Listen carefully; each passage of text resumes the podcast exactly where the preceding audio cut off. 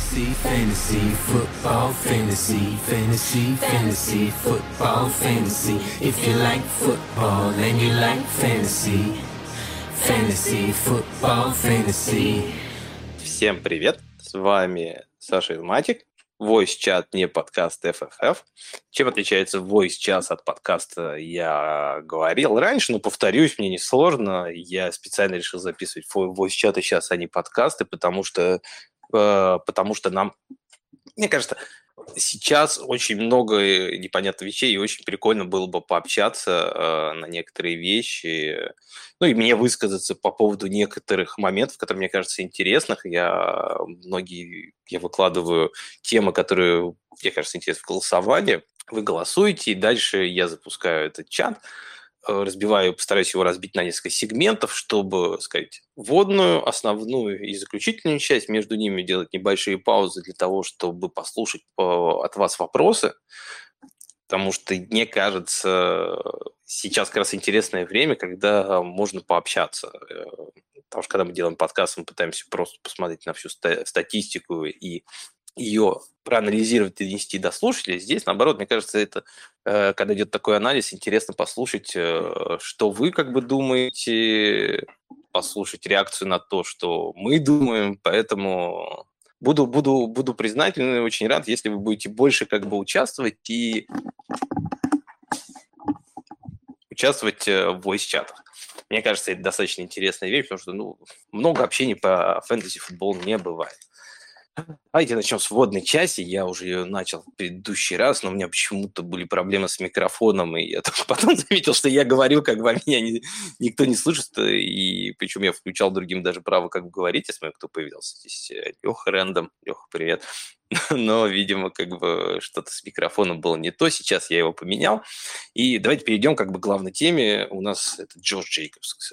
Джордж Джейкобс в прошлом году из четвертого раунда ворвался в топы а, рэнкингов а, фэнтези. Он закончил как РБ-3 и был одним из главных стилов прошлого сезона. По-моему, больше всего команд в прошлом году фэнтези выиграли как раз те, у кого был Джош Джейкобс. Ну, самая убийственная, по-моему, комбинация была как раз Трэвис Келси в первом и Джейкобс в четвертом. И тогда, по сути, неважно, что вы там делали на других частях раунда, вероятность победы была очень высокая при наличии этих двух игроков. А почему так получилось? Потому что Джордж Джейкобс, э, как мы знаем, попал в такое место на драфте где-то между четвертым и седьмым раундом, а это считается, что это место называется dead зоной среди раненбеков. Почему это dead зона среди раненбеков? Потому что, начиная с после третьего раунда по седьмой, хитрейт на раненбеков э, очень сильно падает. То есть игроки обычно, там, которые выбираются в этих раундах, у них очень низкий шанс, чтобы попасть в топ-12. А, и, и при этом, в то время как у раненбеков идет очень сильное падение с 4 по 7 раунд, дальше оно более-менее ровное как бы идет. С 7 там уже 10 разницы особо нету. А у ресиверов наоборот, у них нету прям такого как бы э, хорошего, у них нету прям ресивера, обычно меньше ресиверов бывают прям топовыми, поэтому мы видим, что реально как бы в первом раунде там в прошлом году ходил у нас по 10 раненбеков, потому что раненбеки могут приносить в среднем за игру больше, чем ресивер. Но при этом э, у ресиверов э, пол как бы лучше, они стабильнее, они реже, когда проваливаются.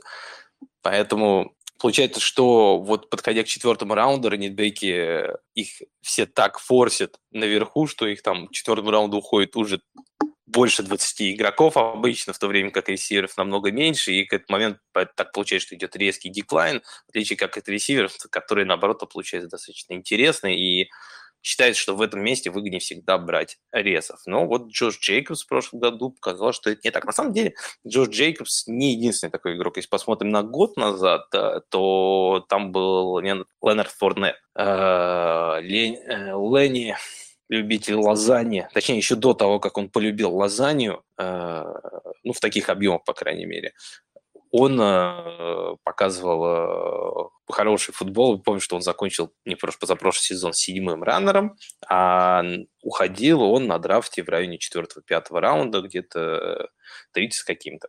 Так что вот что относительно Dead Zone. Если есть вопрос по ходу того, по ходу на э, записи, непонятно, что я глупости какие-то говорю, вы не стесняйтесь, говорите или пишите в чате. Э, я всегда могу сделать паузу послушать. Мне всегда будет интересно послушать э, то, что вы думаете.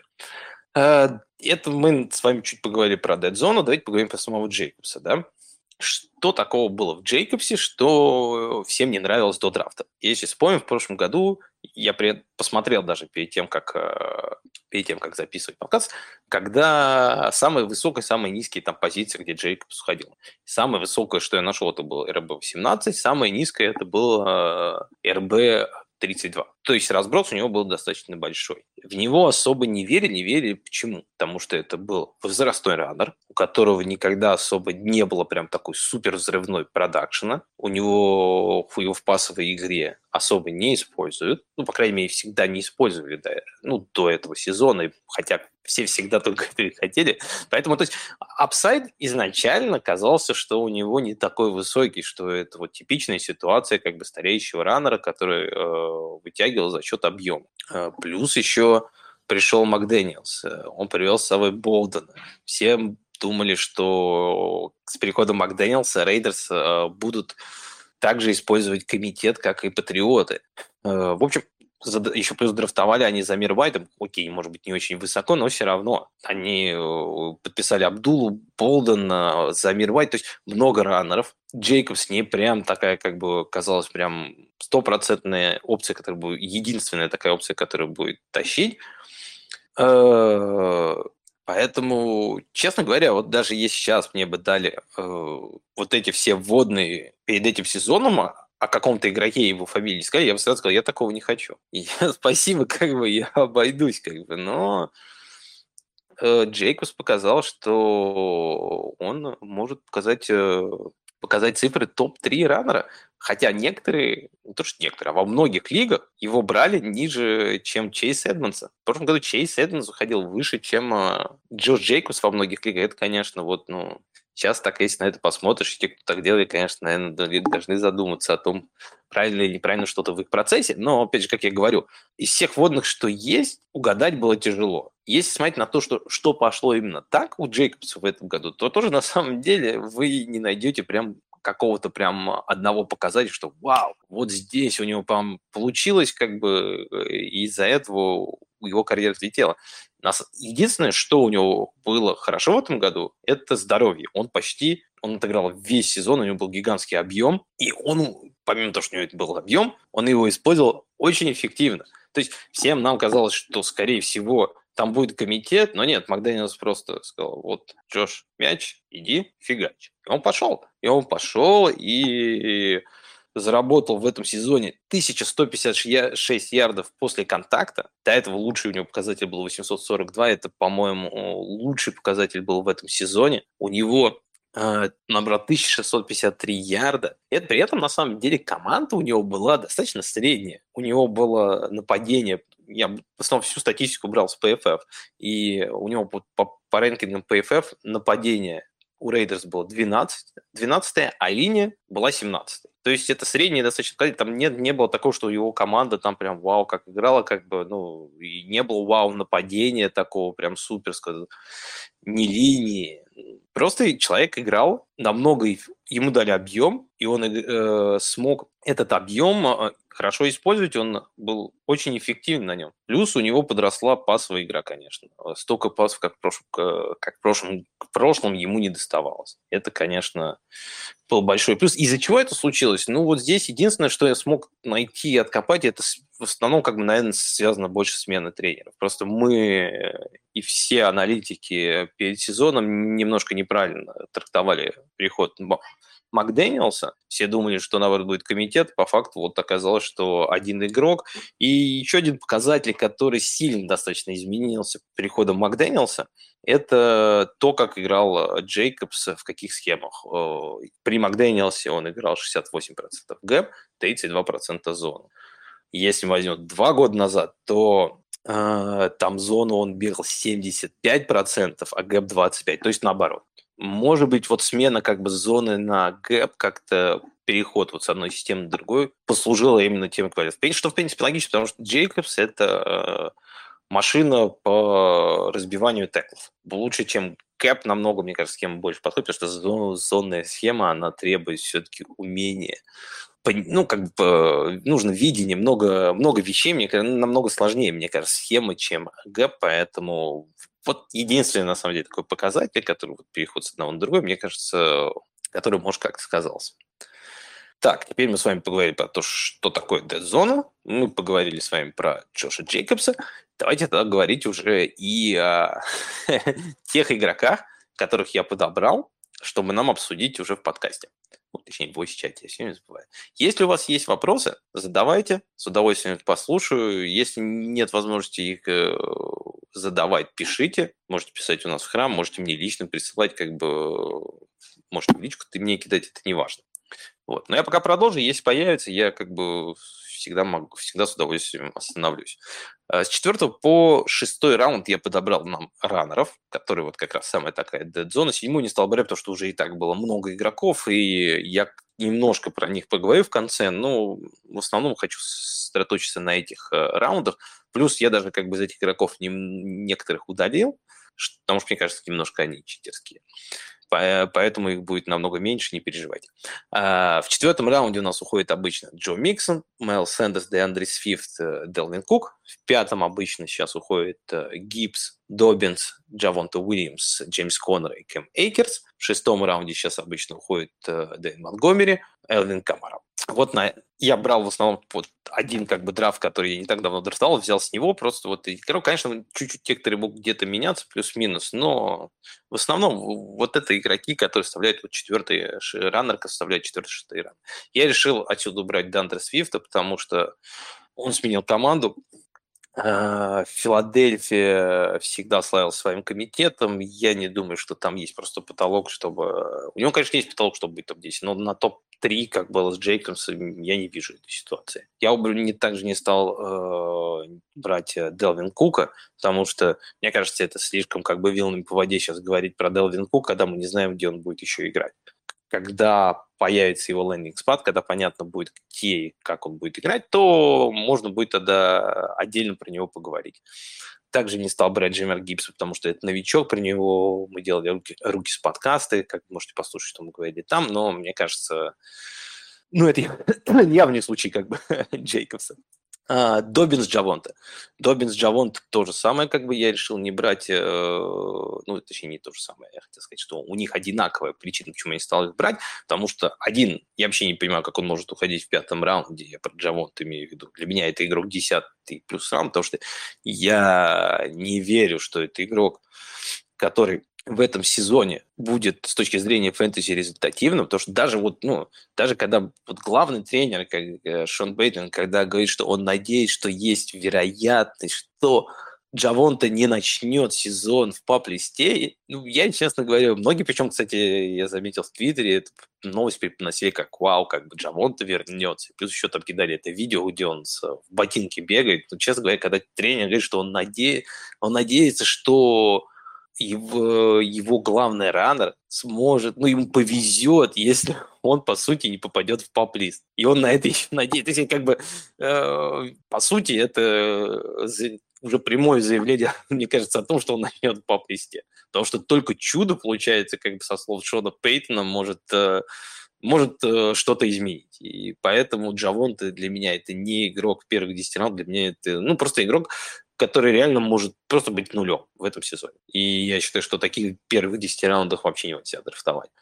А, Добинс э, почему не стал брать? Потому что слишком много тоже выборки, он еще молодой достаточно раннер, у него был, по-моему, только один более-менее полный сезон, поэтому я не стал его тоже рассматривать. Так же, как не стал рассматривать Элфин Камару, потому что там тоже очень сложный кейс, и почему Камара так низко, я думаю, все знают, это из-за того, что его дело попало в суд, и там уже я не знаю, как что и сложится с этим. Потому что если как бы Камара пропустит там от 6 и больше матчей, ну а какого как бы ну, Джо, Джош и Джейкобсе можно говорить с тем, за, там, за, за, за там 6-10 недель ты э, не сможешь как бы набрать такое количество очков, как бы эффективно ты не играл. Ну, мое мнение.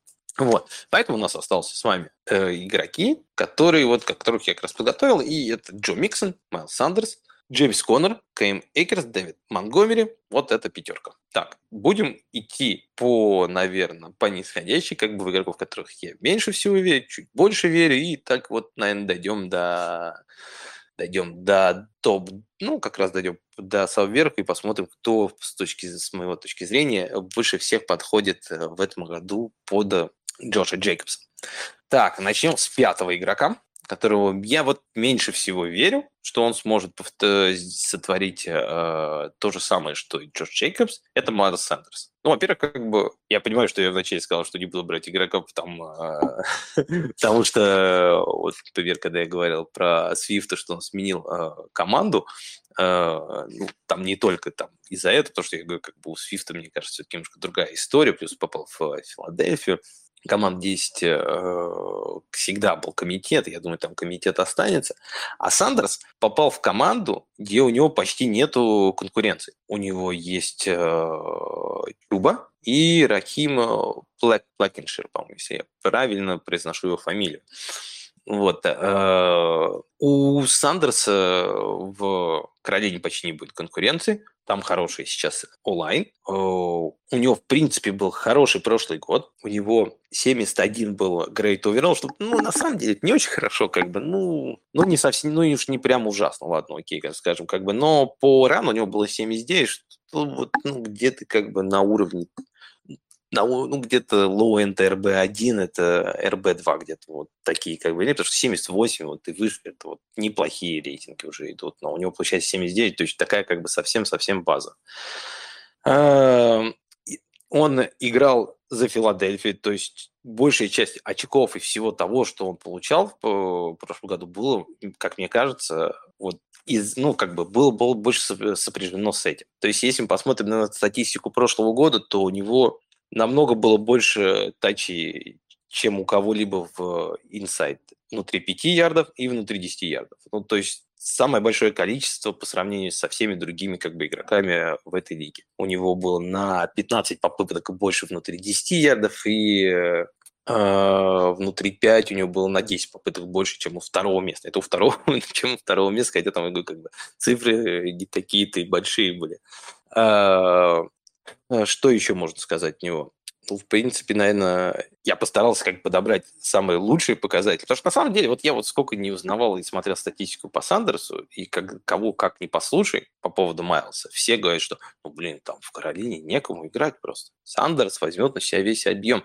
Мне, честно говоря, изначально вообще не нравится такой подход. Потому что сколько раз мы с вами видели, то что если мы с вами не знаем, кто, что как бы, что может случиться, это не значит, что случится именно так. Если мы говорим, что как бы Сандерс будет первым только потому, что нам кажется, что нету конкуренции, мне кажется, это очень как бы такой вот подход от обратного, и он с точки, с точки зрения научного подхода, мне кажется, не самый хороший аргумент, потому что всегда найдутся, всегда, как на пустое место, всегда найдется как бы свои как бы игроки. Поэтому мне вот этот подход не нравится. И плюс окей, как бы в прошлом году главной фишкой Сандерса было то, что он набирал очки за счет тачдаунов и в основном как бы в конце а, когда команда хотела зачетки, его больше использовали. То есть у него всегда были апсайды на тачдауны, и за счет этого он в прошлом году набирал много, а, много очков. Но вот если смотреть на его стиль игры, меня немножко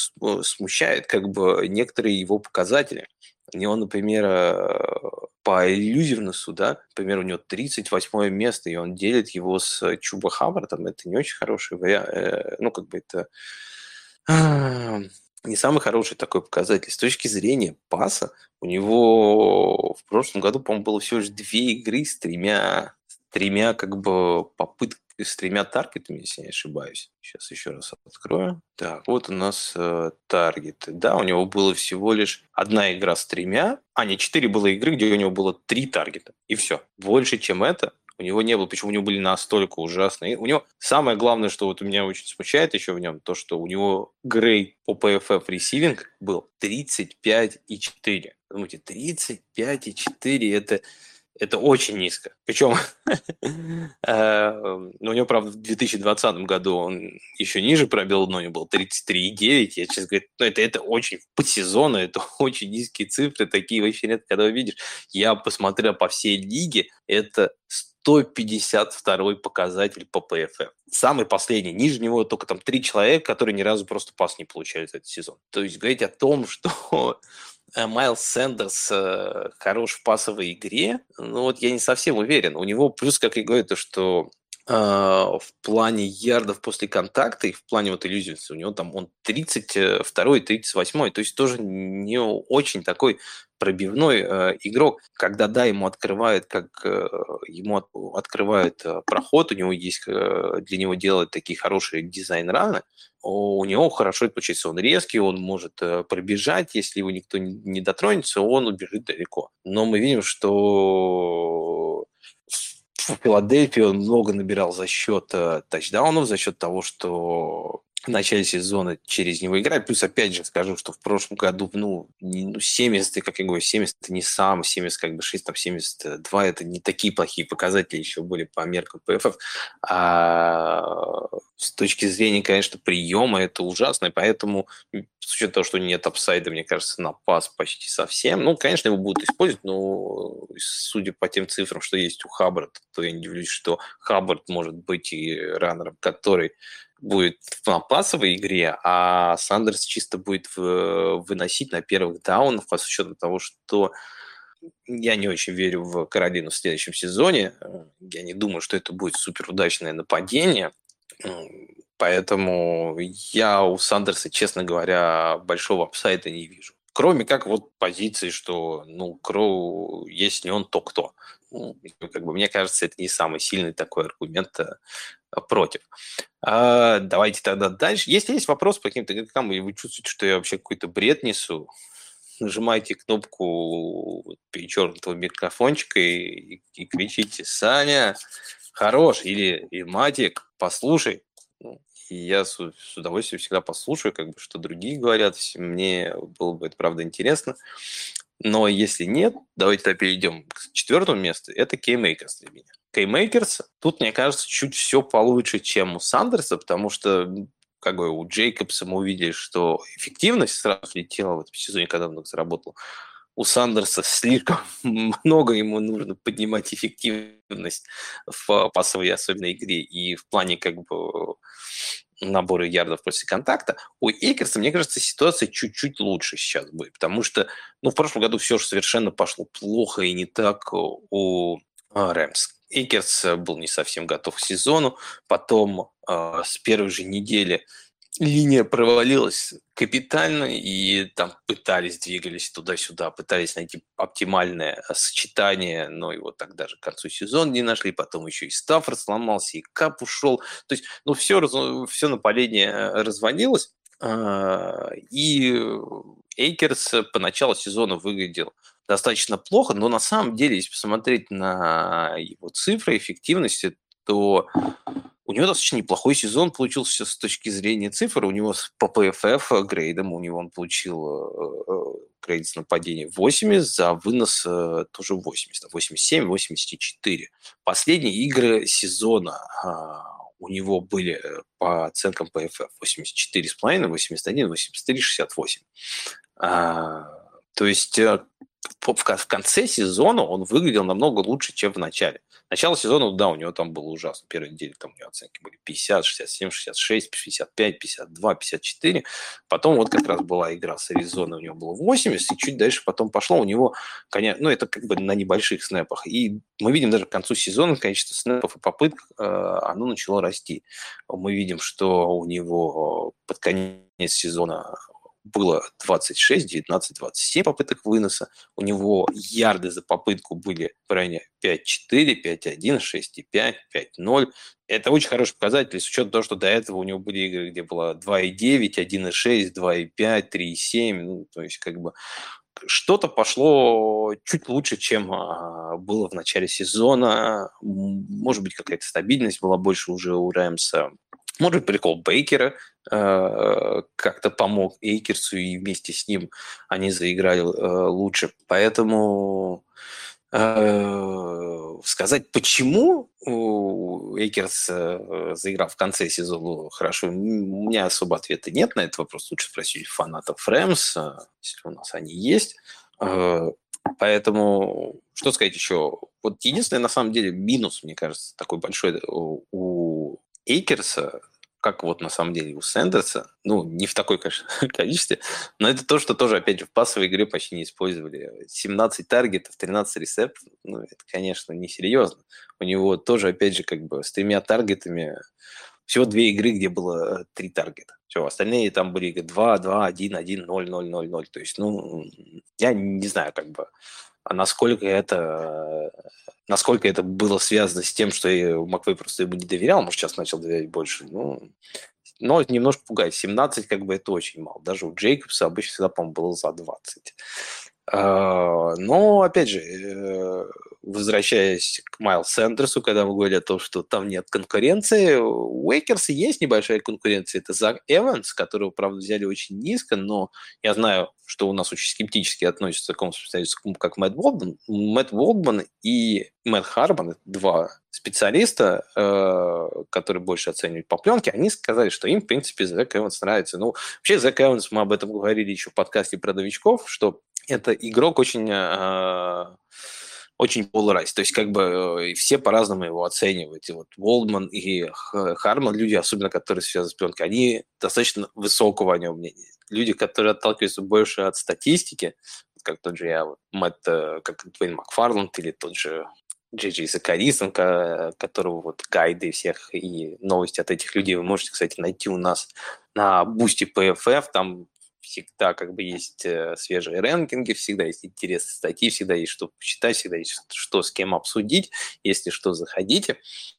Э, так вот, они, те, кто больше смотрели на пленку, все намного выше оценили Зака Эванса, чем те, кто больше отталкивались от своих моделей. Э, там есть плюсы и минусы. Ладно, ну за Зака Эванса не будем говорить, но я бы не сказал, что это прям тоже такая большая как бы такая большая может стать проблема. Это может стать проблемой, конечно, но, опять же, Хендерсон, по-моему, ушел, если не ошибаюсь, из Рэмс. То есть, ну, для двух раннеров э, точно там хватит всего. Ну, опять же, как говорю, э, в отличие еще от Джейкобса, мы видим, что у Эйкерса самые вот три сезона э, в НФЛ, много травм, у него лучший сезон был 2020, где он, у него было 191 попытка и 846 ярдов. То есть, ну, достаточно низкий показатель. Это был в его руки сезон. С точки зрения грейдов и у него все было хорошо в прошлом году. То есть эффективность была на месте, но объем был очень низкий, и, как мы видим, у него ни разу не было большого объема, так что сложно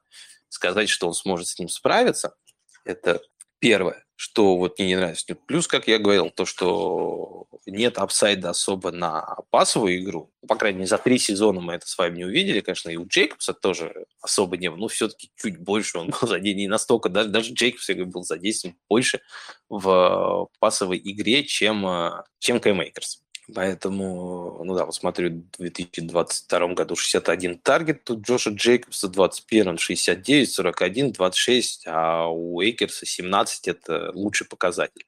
То есть э, здесь нет на этом апсайде. Плюс, э, ну, я думаю, Рэмс, конечно, в этом году будут лучше, чем в прошлом ведется Стаффорд, ведется Кап. Э, чуть, мне кажется, лучше стало с линии, но все равно э, я не уверен, что этого будет достаточно э, для Эйкерса, чтобы повторить путь Джейкобса. Ему нужно быть, будет быть сверх сверхрезультативно, сверхэффективно на том объеме, который ему дадут. Поэтому мне, мне пик Эйкерса сейчас, как, в принципе, пик Сандерса на том месте, где они уходят, мне нравится. Просто говоря про Джо, Джо Джейкобс, я этого не вижу. Там. То есть я вижу, что они могут там в топ-10 попасть, но в топ-5 э, они точно не дотянут. Там слишком э, много ну, слишком много им нужно преодолеть. И вот, как я говорил, как бы это тачдауны или э, пасовые ярды, пасовые, пасовая игра, в которой они должны быть задействованы, чтобы, чтобы это попасть в топ-5. Без этого, мне кажется, там никуда.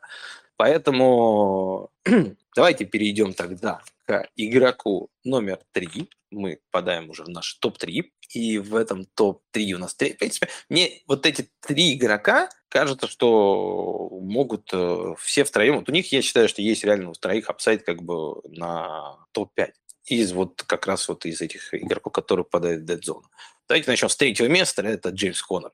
Джеймс э, Коннор. Тут, конечно, мы видим из года в год что Аризона, в Аризоне кроме Джеймса Коннора особо и выносить некому.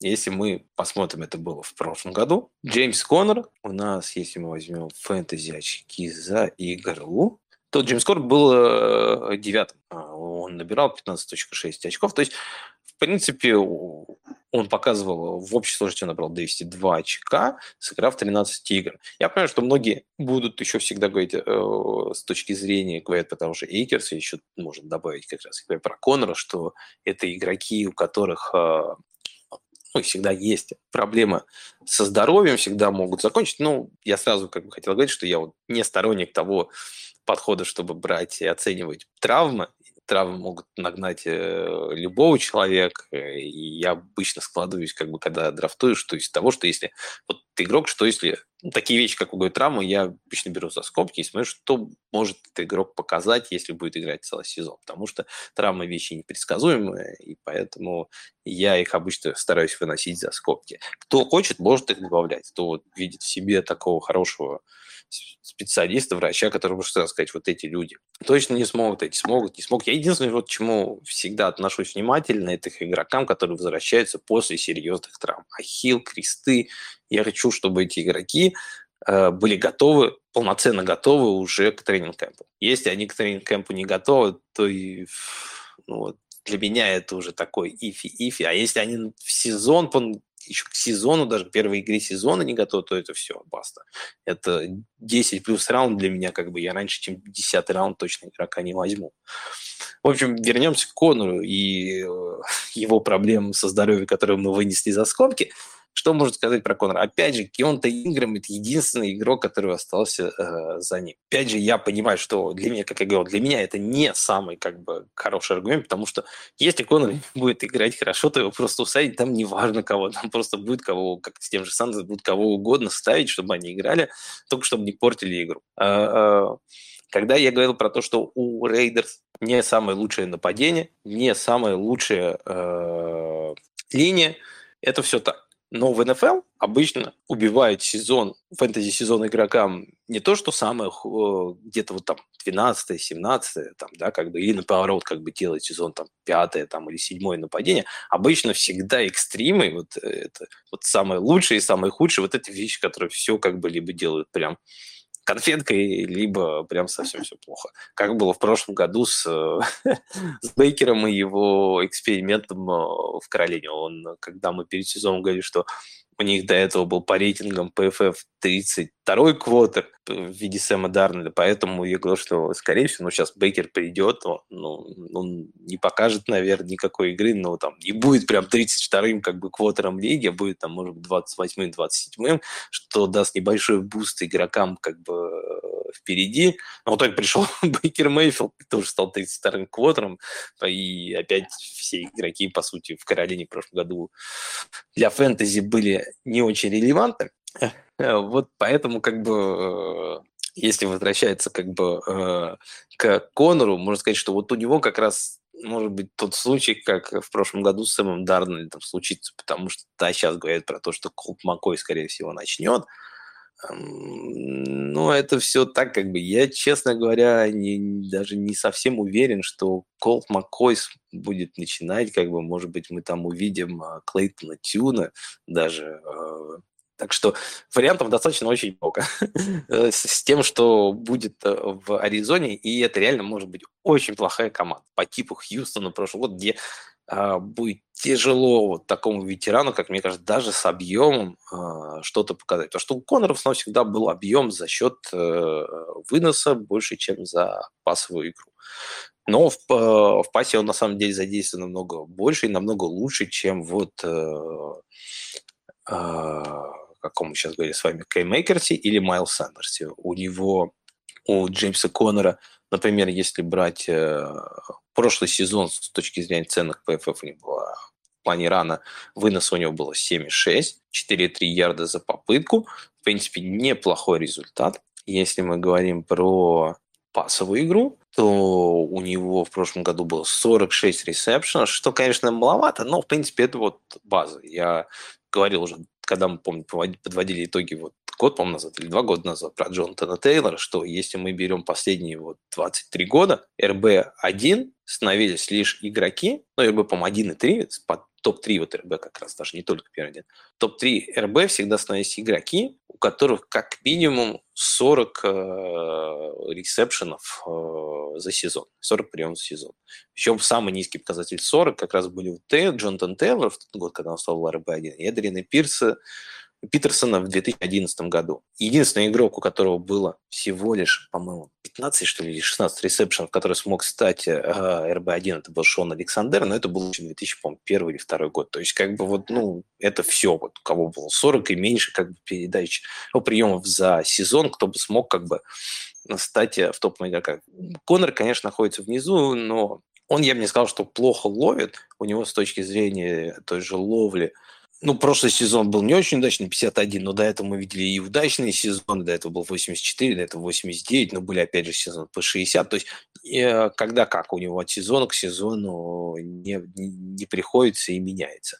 А, единственное, что еще бы хотел сказать как плюс, это то, что у, у Конора не сильно меняется статистика с Кайлом Мюрреем и без него. Вот если посмотреть э, за то время, что он был в, в Аризоне, и в играх, где у него было больше, чем 60% снэпа, Uh, ну, то есть, где он был здоров, а не те игры, где он там получил травму и не смог доиграть, у него обычно с Калером Мюрреем было по 16 попыток выноса, 5 таргетов и 21 очко фэнтези. С, без Кайлера Мюррея у него было 16.6 выносов за игру, 5.1 таргет и 21.6 фэнтези поинтов за игру. То есть разница никакущей почти. То есть тут, тут реально десятые, которые как бы играют разницу, которые которые, по сути, не, наоборот, не играют, а не делают разницу для Конора. А, так что я думаю, что вот как раз э, Конор э, выглядит неплохим вариантом.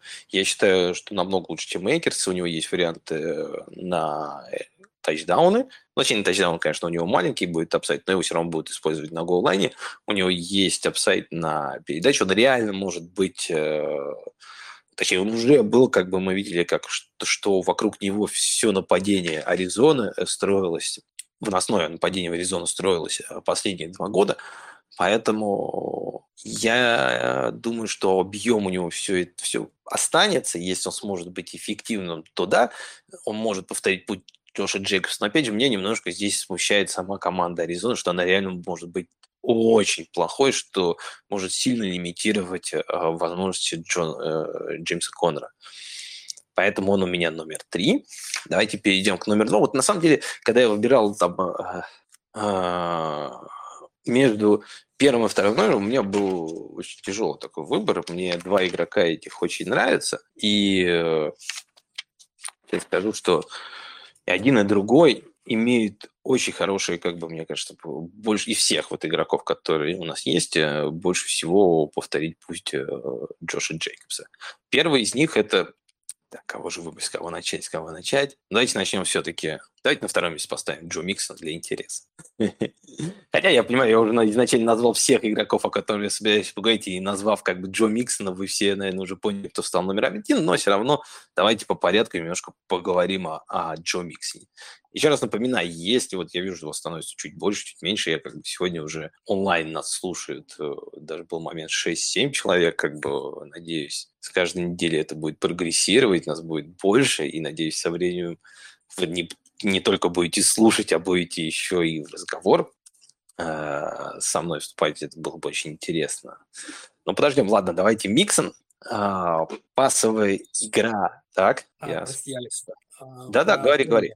Про Конора вопрос. А то, что у Давай. них новый тренер, а, думаешь, никак не повлияет на его продакшн? Э, Вот хороший, кстати, вопрос. Я просто, честно говоря, не очень хорошо себе представляю, кто такой главный тренер Аризоны. Я знаю, что он был координатором до этого в Филадельфии, но как он будет себя проявлять как новый тренер, я до сих пор, я пока не могу еще определить. Поэтому э, как я, говорю, я просто вижу, что это команда, которая может быть реально что-то типа Рэмс, э, точнее, даже Рэмс, какой Рэмс, а что-то типа Хьюстона этого года. И, э, ну, мы видели, да, как бы, как его звали-то этот ну, негр, тренер-то, который свинью им подложил, точнее, Си Страуда под, подложил им как бы э, под драфт и вместо первого Верола Боба Смит, вот, нет, не Боба Смит. Короче говоря, ну, вот я думаю, вы меня поняли, о ком я говорю, о главном тренере Хьюстоне, он же тоже пришел в прошлом году туда э, на один сезон, но мы видели, что игра не так сильно изменилась. Э, у, ну, то есть у плохих команд, когда есть такие большие проблемы с ростером, мне кажется, приход какого-то нового тренера, он, ну, ну, тренеры не гении, просто без игроков, мне кажется, они ничего особо сделать не могут. И плюс я говорю, как бы я не очень сильно представляю себе, кто, кто такой главный тренер. Знаешь, если бы туда пришел вот Шон Пейтон сейчас, как пришел в Денвер, то я бы мог сказать, ну да, эта команда, скорее всего, только за счет того, что они, у них будет все лучше организовано внутри э, команды, они смогут сделать э, шаг вперед. Ну, то есть, как бы они соберутся и будут выступать не на 80% так, своих возможностей, а там, на 90%, там, на 95%. То есть, это может дать э, такой тренер, как Шот Пейн, потому что я видел, что он делал в других своих командах. С этим новым тренером мне пока просто тяжело говорить, что вот его приход может сделать какой-то плюс. Ну, про минус тут говорить, мне кажется, нечего, потому что там и так, мне кажется, пока вырисовывается настолько плохая ситуация в Аризоне, что она, мне кажется, равносильна, почему-то я сравнил с э, Хьюстоном, что это вот может быть очень плохо, похожей ситуацией с Хьюстоном прошлого года, и я там просто не думаю, что даже там Шон Маквей или Билл Бич вместе смогли бы что-нибудь сотворить с той командой. Вот. Надеюсь, ответил на вопрос. Если, если не ответил, можно всегда еще включиться и сказать, что, блин, ну, херню ты, конечно, сказал, как бы, ну ладно. И если нет еще вопросов, давайте я вернусь тогда к Джону Миксону, моему номеру два в этом списке. И первое, что хотел поговорить про Джо Миксона, это при, про удивительную такую статистику, которую э, я не уверен, что ее можно прям, э, как бы так говорить, что от нее прям сильно ожидать что-то, да, но цифры немного меня на самом деле удивили. И я себе их записал, а сейчас просто не могу найти, пытаюсь вот как раз посмотреть, почему я не могу ее найти. Вот, нашел. А в прошлом году, э, когда Джамар Чейз, Ки Хиггинс и Джо Миксон вместе были на поле, таргет шер между ними распределился так. У Чейса был 25%, у Джо Миксона 24%, Хиггинс 21, Херс 20, Бой 14. Конечно, там не очень был большой как бы sample size, это достаточно такая маленькая выборка, но все равно достаточно интересно показать. В прошлом году реально Миксона использовали намного больше в пасовой игре, чем а, за все предыдущие сезоны. И это немного, если честно, меня а, удивляет, удивляет, особенно с учетом того, что с учетом того, что в команде есть три неплохих ресивера, есть хороший тайтен, казалось бы, ну куда еще Миксон? Но нет, мы видим, что под Миксона в прошлом году у него, кстати, единственный сезон, когда еще average depth of target, а, а это место, где он ловит, ну, как глубина приема, а, она у него единственный за сезон раз была позитивной, а это позитивный э, average depth of target, э, при, прием мяча у раненбеков. Это означает, что под них э, специально делают выносы. Это не просто человек, которому скидывают, когда не, не знают, что делать, когда не знают, кому пасовать, просто кидают э, на радар, и те как бы бегут вперед. Обычно у таких раннеров, если вы посмотрите по статистике, у них как раз вот прием, место приема мяча обычно всегда негативное. А вот те, под кого рисуют маршруты, те, кто реально как бы используется в пасовой игре, например, там Камара, Макафри, у них всегда вот этот показатель, он всегда положительный. Вот. Поэтому у Миксона в прошлом году был один из первых, э, первый, по сезон, где это случилось. То есть, э, что показывает у него хороший, на самом деле, апсайд в пасовой игре.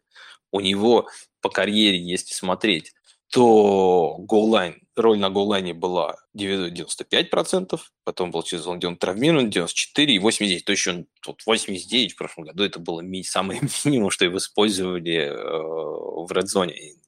А это очень все равно высокий, э, очень высокий, конечно, показатель. Э, что еще можно сказать? Э, единственное, что вот как раз минус у него достаточно сильно за последний год, даже полтора, наверное, начали э, многие метрики э, эффективности а, ну, становится чуть хуже. Мы видим, например, ярды за попытку уже начали меньше 4, уже меньше 4 ярдов. Он раннер не молодой. Опять же, мы видим, что grade... у него на самом деле даже неплохой grade. У него grade э, с точки зрения выноса был э, в прошлом сезоне 89, до этого был 82. Э, лучший свой сезон у него был, это как раз, кстати, два года назад был 82 с точки зрения выноса он очень надежен, у него fumble как бы рейтинг очень высокий, как в пасовой игре, сейчас точно скажу вам, у него как фасовка 77, но это как бы э, более-менее, как я говорил, такая как бы где-то low-end RB1 вот такими как бы э, грейдами обычно э, имеет. Ну, то есть есть где улучшить немножко игру, потому что если так посмотреть, мы, опять же, с точки зрения очков за игру, у него было 16 очков за игру, это был РБ-8 уже в прошлом году. Он играет, напомню, в очень хорошем нападении, где всегда есть сайт на тачдаун, но у него было меньше 10 тачдаунов э, в прошлом году, например. То есть, если он в пасовой игре будет чуть более эффективен, на выносе будет чуть больше эффективен и наберет чуть больше тачдаунов, то он реально может повторить того же, путь того же Джоша Джейкобса. И самое удивительное, как я говорю, сейчас э, Джо Миксон, вот у меня, по крайней мере, в последнем драфте он э, уходил аж в четвертом раунде. Да, я знаю, некоторые, как бы я смотрел, э, mock и, как бы он уходит, бывает и в третьем, но я как понимаю, что он вот где-то вот так на развороте обычно. Третьего, четвертого раунда можно увидеть э, что он уходит. Поэтому Миксон на самом деле вот реально как бы игрок, а, как мне кажется, который может повторить э, путь э, Джейкобса. А, я еще забыл сказать, конечно, главную вещь, еще почему у человека upside еще такой большой будет, мне кажется, чуть больше на самом деле в следующем году, э, потому что еще уш, ушел сама Джи Пирай. И э, помимо него теперь остался Браун, которого они задрафтовали достаточно низко, и Триван Уильямс, которого взлет которого мы все ждем и ждем и ждем и ждем, как говорилось в одном мультике. Поэтому, а нет, там было мнем и мнем и мнем, мнем. Ну, неважно, как бы э, вы поняли меня, что Трейвон, что меня не очень пугает конкуренция от этих игроков. И я говорю, как бы, если Миксон уже изначально сейчас выглядит неплохо, если, вот, опять же, как у Джейкобса, небольшой шажок в эффективности, хоп, мы можем увидеть с вами реально э, такую же историю, как было и с э, Джошем Джейкобсом. Еще, кстати, тоже немножко так, может быть, удивительно, я просто больше всегда отталкиваюсь в этих планах от статистики, и я, бы, я понимаю концепт зон и гэпа, я не очень понимаю, когда у игроков так сильно просто он меняется от сезона к сезону, потому что два года назад, например, мы видели у... то же самое, что у у Миксона. Он больше был зонным раннером, потом прошлом году он почему-то резко переметнулся к, к схемам гэп, и у него там, видите, там 65 на 35 было два года назад в пользу зоны, теперь стало там 60-40 в пользу гэпа. Плюс-минус, не знаю, как бы, я не знаю, как в следующем году это будет сказываться на него, но опять же говорю, как бы, если это поможет, как бы, смена схем, помогли, например, Джейкобсу изменить эффективность, это поможет Миксону, то мы реально можем увидеть топ-раннера, этого раннера в топ-5. Потому что это игрок, если вспомните, год назад, в прошлом году он уходил из ворот второго, третьего раунда, он был где-то РБ 12, что-то такого типа. А два года назад он выходил вообще на развороте первого раунда и второго, он был где-то РБ, не помню, в 6-7, по-моему. То есть да, он стал старше, э, он стал менее эффективен, но падение с первого на четвертый раунд это, это, конечно, очень сильно за такой короткий срок. Но давайте перейдем к моему любимчику. И ну, я долго, как бы, выбирал между Дэвидом Монгомери и Джо Миксоном, и в итоге все-таки остановился на Дэвиде Монгомери. Мне кажется, просто вот он больше подходит под прототип того же Джоша Джейкобса. Вот сейчас я обсудил, еще раз проговорил ситуацию с Миксоном, и все равно понимаю, конечно, да, конечно, Миксон он и поталантливый все-таки игрок, и нападение, наверное, у него будет чуть получше, хотя там как бы и место чуть будет поменьше, так что все как бы посмотрим еще как. Но вот именно ситуацию Джоша Джейкобса и самого Джейкобса, мне кажется, просто Монтгомери чуть больше подходит. Он тоже такая пробивная машина, прямо, а, которая может разбивать теклы. И это всегда было его а, сильным качеством. А, его, он в принципе не так плохо на пасе, но просто его на пасе задействовали всегда достаточно мало. Э, у него мало, у него не очень большая скорость, и он на открытом пространстве, у него нет upside а на big play, на вот на play, который 10 плюс ярда, да, как бы у него на это почти очень маленький upside. Но уже даже в прошлом году в принципе, uh, играя в Чикаго, показывал не настолько, на самом деле, плохие цифры с точки зрения эффективности. Если мы посмотрим, сейчас я его открою как раз. А, нет, я его набрал. Немножко запутался. Эффективность у него в прошлом году как раз была низкая, но это было в Чикаго. У него, ну, в принципе, 4 ярда за попытку. Это не так плохо. Это не самый, конечно, хороший вариант, но не самый еще и плохой вариант. У него проблема, конечно, что тысячи, ну, у него был один сезон с тысячей ярдами, а у него было всего лишь 5 тачдаунов в прошлом году, и у него Единственный, конечно, минус, что под конец сезона как-то, мне показалось, Херберт начал выглядеть чуть лучше все-таки, чем Монти, и мы видим даже по грейдам под конец сезона все стало чуть хуже. С точки зрения э, таргетов, в этом плане, как я говорил, что у него в прошлом году было 39 таргетов, 4 ресепшена, год назад было 42 ресепшена, до этого 54, то есть, ну, в районе 40-50 э, ресепшенов он э, может сделать. А, у него с переходом в, в Детройт у него намного лучше, как мне кажется, стоит атака. У него намного лучше будет O-line, что самое главное. У него явно будет upside на goal line. Мне кажется, вообще а, мы видим вот Детройт, сейчас ситуация такая, что она мне немножко напоминает ситуацию 2017 год, когда Камара и Инграм – между собой закончили как бы один был Камара был РБ-3, а Инграм был РБ-6. То есть два игрока, два раннера из одной команды закончили э, в топ-6. Я понимаю, что это достаточно редкий такой случай, но я не удивлюсь, на самом деле, если мы увидим э, этот же результат э, плюс-минус э, с Монтгомери и Гибсом. Потому что, если помните, тогда у Камары было всего лишь 30% выносов. Нет попыток команды. Ну, как понимаете, это низкий очень показатель. Просто у него было там 80, по плюс там 85 или 86 приемов, и, которые как бы его и вытянули, вытянули с тачдауны. А Инграм, наоборот, по земле у него было 60 там, с чем-то процентов выноса, и э, он по земле был машиной, которая точно так же на голлайне работал, был эффективен, и мы видели это в прошлом году по Джамалу Уильямсу. не то чтобы Джамал Уильямс какой-то супер талантливый игрок, мне кажется, что тот же Дэвид Монтгомери, как по мне, он а, как игрок интереснее. И вот под такую игру, вот, э, которая нужна, мне кажется, второму рану в Детройте, чтобы он как раз пробивал. Монгомери очень хорошо подходит. А, другой вопрос, что все-таки смена, конечно, команды может чуть-чуть как бы понять. Ну, мы знаем, как на раннеров это а, сказывается намного меньше. Поэтому, что еще сказать, он в прошлом году Монгомери еще был РБ-14 по мистеклам.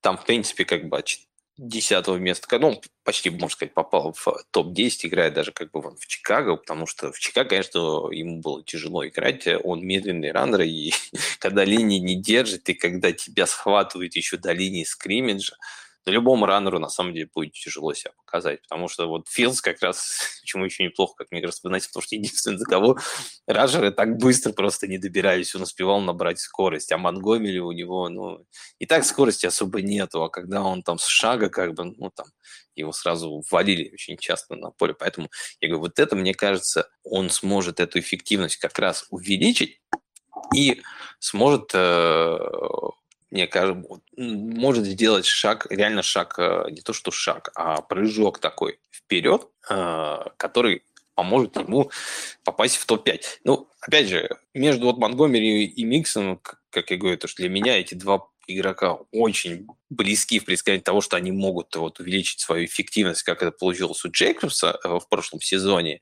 Они играют в неплохих нападениях, одно и другое считается, ну, в прошлом году было топ-10 нападений, Плюс еще, кстати, забыл сказать про Детройт, что с учетом начала сезона, когда у них э, э, не было, не будет, точнее, Джимса Уильямса, у них, по сути, получается Амон Ра, Гибс и все.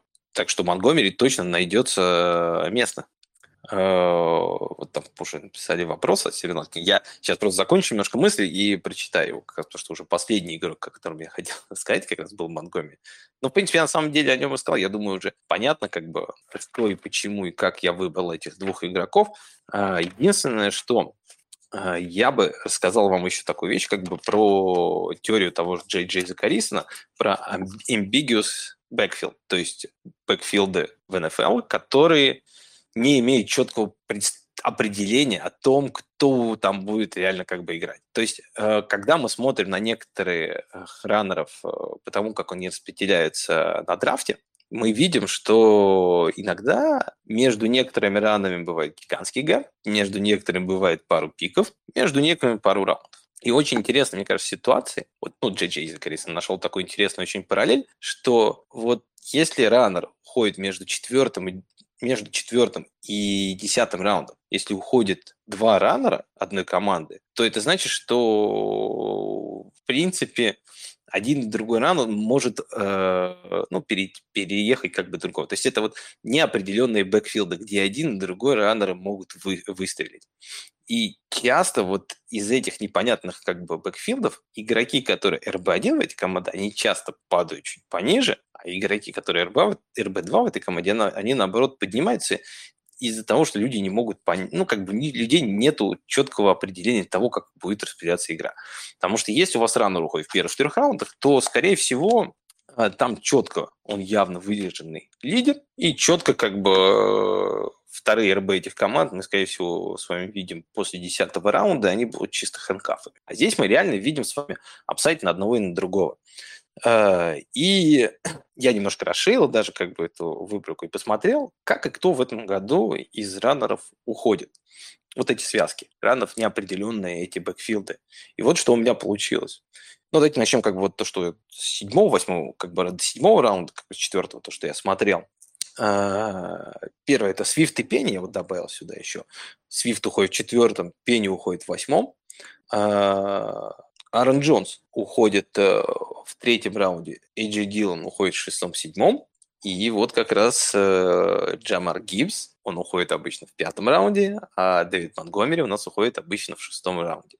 То есть обычно, вот что по теории того же как бы Джей Закарисона, считается, что два раннера, чем они выше и чем меньше между ними э, АТП, тем больше вероятности, что они выстрелят. И чаще всего выстреливает на самом деле тот, правда, кто уходит раньше. Но мы часто видели, вот я говорю, та же ситуация была с Форнетом, когда два года назад он закончил в топ-10 РБ-7, э, хотя часто уходил, точнее не часто, там всегда по-разному. Там был Джонс, то уходил выше, то Форнет ходил выше. Они вот приблизительно так вот одинаково уходили выше. Поэтому это еще один вот как бы показатель, почему я еще выбрал Монтгомери чуть повыше, то есть э, два вот такой неопределенный, можно сказать, backfield, где я понимаю, что роли более-менее определены. Мы, скорее всего, увидим Монтгомери в роли Джамал Уильямса и Гибса в, в роли как в роли Деандре Свифта. Но, опять же, говорю, как бы, если Монтгомери это уже устоявшийся раннер в НФЛ, то, который даже топ-10 заканчивал, то Гибс это новичок, который андерсайз, э, я на самом деле, честно говоря, верю, но, опять же, в вопросе все равно есть достаточно. Поэтому все-таки Монгомери я поставил э, в эту позицию. Также еще вот заметил еще некоторые такие интересные игроков, которые уходят близ, которым я советую присмотреться. Это, например, э, ну ладно, как бы Майами я опущу, тут опять Джефф Уилсон и Дэвид Эчейн, они, они обычно тоже уходят, как бы, когда как один выше, другой ниже, но это одиннадцатый раунд. Тут надо понимать, когда мы говорим про что-то ниже, чем десятый раунд, и если два раннера из команды уходят ниже, чем десятая, значит, скорее всего, что backfield у этой команды говно. ну, то есть в него не верит никто. То есть, ну, как бы это очень низко, когда ни одного нету. Как бы все-таки не очень хорошо, когда один раннер уходит высоко, как бы, а другой низко, то есть, ну, получается, чисто handcuff. И не очень хорошо, конечно, когда оба уходят низко, то есть это значит, что ни в одного, ни в другого не верит, и что один, что другой может оказаться нулем. Единственное, что, конечно, это 11. Если это реально будет 11 раунд, это не так важно. Другие интересные, например, такое как бы сочетание, это Джеймс Кук и Дэмин Харрис. Восьмой, девятый раунд где-то вот Кук уходит, Харрис в девятом. Про Кука я говорил еще в прошлой как раз, э, в прошлом voice-чате, что я не очень понимаю и верю, как он будет там набирать свои очки, а если не он, то мне как раз мне, в принципе, нравится вариант с Харрисом сейчас в девятом раунде. Мне кажется, это игрок, который может реально иметь upside на goal line. Да, я понимаю, что там есть, конечно же, Джош Аллен, но может быть, они в этом году захотят его поберечь. Может быть, они наконец-то смогут выстроить э, свою выносную игру, которую они так хотели. Хотя, конечно, линию они не усилили, но кто знает, как бы э, там тоже есть много если, поэтому, конечно, намного выше его бы я бы не брал. Но мне вариант с Харрисом сейчас, правда, нравится больше, чем Джеймс Кук. Вот э, Джеймс Кук я в прошлом, послушайте, если вам интересно, предыдущий voice чат, я говорил то, как и почему мне он не нравится в этом сезоне. И вот другая еще как раз комбинация, которая мне показалась интересной, что в восьмом, на стыке восьмых-девятых раундов ходит Гибсон и Робинс. И еще вот, вот когда я говорил, что один я взял еще одного игрока, такого как Wild Card, и это Брайан Робинсон. Потому что, мне кажется, он может быть интересным вариантом на следующий год. Во-первых, из-за того, что у него была скомканная а, предсезонка. Мы все знаем, почему. Он словил две пули, как бы. И я понимаю, что мне все говорят, многие там читал, как бы, этих докторов, которые пишут, что да ничего страшного, там что, как бы сейчас все же живет и будет бегать. Ну, не знаю, просто меня ни разу не стреляли, у меня нет понимания того, как обычно это происходит, поэтому в моем представлении, если тебя подстрелили два раза, то нужно время, чтобы все-таки э, тело вернулось на нормальное, как бы, стоящее. Ну, не знаю, как у каждого все по-разному, но на самом деле, посмотреть на Брайана Робинсона, у него по грейдам того же PFF, у него оверолл был 82,5, а на выносе у него была оценка 81. У него, конечно, нету совсем почти апсайда на а, на ловлю. У него ну, в студентах э, в Лабаме не было, и в прошлом сезоне особо не было. Поэтому да, уход Макисика, наверное, чуть, получше как бы изменит динамику, и ему чуть больше перепадет передач. Но по факту там есть Гибсон, который будет ловить, и команда, опять же, не самая, как сказать, не самое, ну, не самое, конечно, худшее нападение, не думаю, что это будет как у Аризон там или Хьюстона в прошлом году, да, но, ну, тоже, конечно, приход, конечно, Биенами, может быть, там и поменяет что-то, да, но и сказать, что это нападение будет, которым э, будет много тачдаунов, пока, как бы, честно говоря, я такого не вижу. Плюс линия достаточно пока, ну, не самая такая, конечно, интересуется интересная. Но, в общем, на самом деле, у Робинсона, с учетом того, что он ходит в восьмом, вообще девятом, это даже за пределами дед-зоны поэтому я решил его как такой wildcard еще добавить. Мне кажется, игрок э, интересный, и к нему стоит присмотреться. Вот, в принципе, и все, что я хотел сказать про Джоша Джейкобса. Мне тут два вопроса все-таки пришло сегодня. Сейчас как раз их почитаю. А, Сервелаткин пишет, есть ли перейти от Таготки к династии Монгомери? Есть ли смысл прикупить и почем? Ну, как я всегда говорил, династии любая цена – это стык спроса и предложения. То есть, э, если кому-то не нужен Монгомери, то я бы его в династии брал. За сколько я бы сейчас точно не скажу, но я думаю, просто с Монгомери проблема в том, что как бы дешево тебе его не продадут, задорого его покупать немножко стремновато, все-таки возрастной раннер, который, ну, как его может быть Джошем Джейкобсом, ну, мы посмотрите, как бы с третьего по пятый раунд в прошлом году там уходило, по-моему, 10 э, или 12 раненбеков. Один из них, Джо Джейкобс, стал как бы топ-3, все остальные не стали. Поэтому мне нравится как бы Монгомери, его апсайт на РБ-2 в прошлом, в следующем году. Как, как, ну, как РБ-2 я точно бы его рассматривал, но э, и покупал бы в династии вот где-то, как э, если бы я покупал РБ-2. Если бы мне за эти деньги его не продавали, то я бы его не покупал. Вот. А что скажешь по обмену пула на пола? Ну, я думаю, что Вальдемару стоит э, создать свой чатик или что-то про баскетбол, и найти у нас чатик про баскетбол есть, э, где еще есть э, болельщики Бостона, такие как э, Аякс, хотя как бы я тут понимаю, что и там Андрюха Жаркой, который очень хорошо разбирается в баскетболе, можете что угодно у него спросить. А, я думаю, стоит задать этот вопрос там.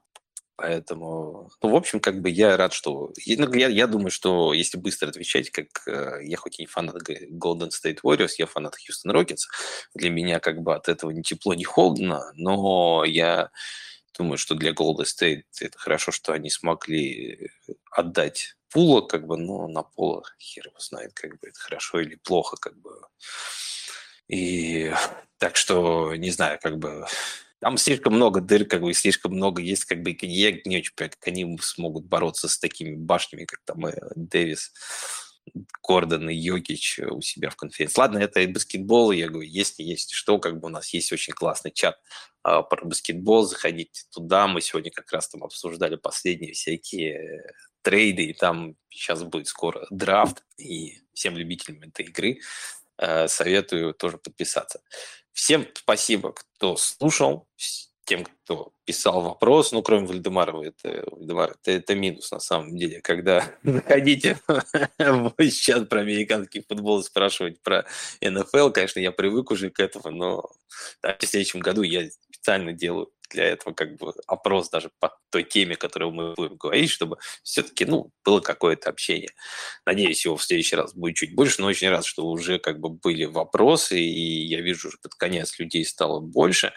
Может быть, я надеюсь за то, что хоть какой-то фидбэк у вас будет после, после этого выпуска. Если что, скажите, если вам а, какое-то время и какой-то день недели более удобнее, удобнее, то напишите. Потому что мне удобнее всего по четвергам где-то в районе 9. Но я, в принципе, могу его проводить и в 8, могу и в 10, могу и в среду, могу и в четверг, могу в понедельник, вторник. Ну, точнее, вторник мне не очень, но понедельник, среда, четверг прям для меня будет быть выходные. Вот пятница, воскресенье я обычно занят но в любой другой день готов обсудить. Я вот как писал тему про квотеров, я надеюсь, я, наверное, ее оставлю и у меня есть просто какие-то заготовки. Наверное, на следующей неделе я посмотрю, если будут какие-то еще варианты, но, скорее всего, на следующей неделе я подготовлю, ну, доготовлю вот тему про мобильных квотеров, я, наверное, добавлю еще к ним э, кое-какие добавки по типу помимо молодых, э, помимо бегущих еще добавлю статистику, интересную выборку по молодым и некоторые советы еще, которые как бы вот я нашел в одной статье, очень интересно, достаточно было там исследование, и я хотел вот в следующем раз на это с вами поделиться. Ладно, времени уже много, я вообще хотел сделать небольшой voice чат, а получился, как всегда, у меня на час с лишним. Надеюсь, вам было интересно. Спасибо всем, кто слушал. Это был Саша Илматик, voice чат FFF. Всем пока.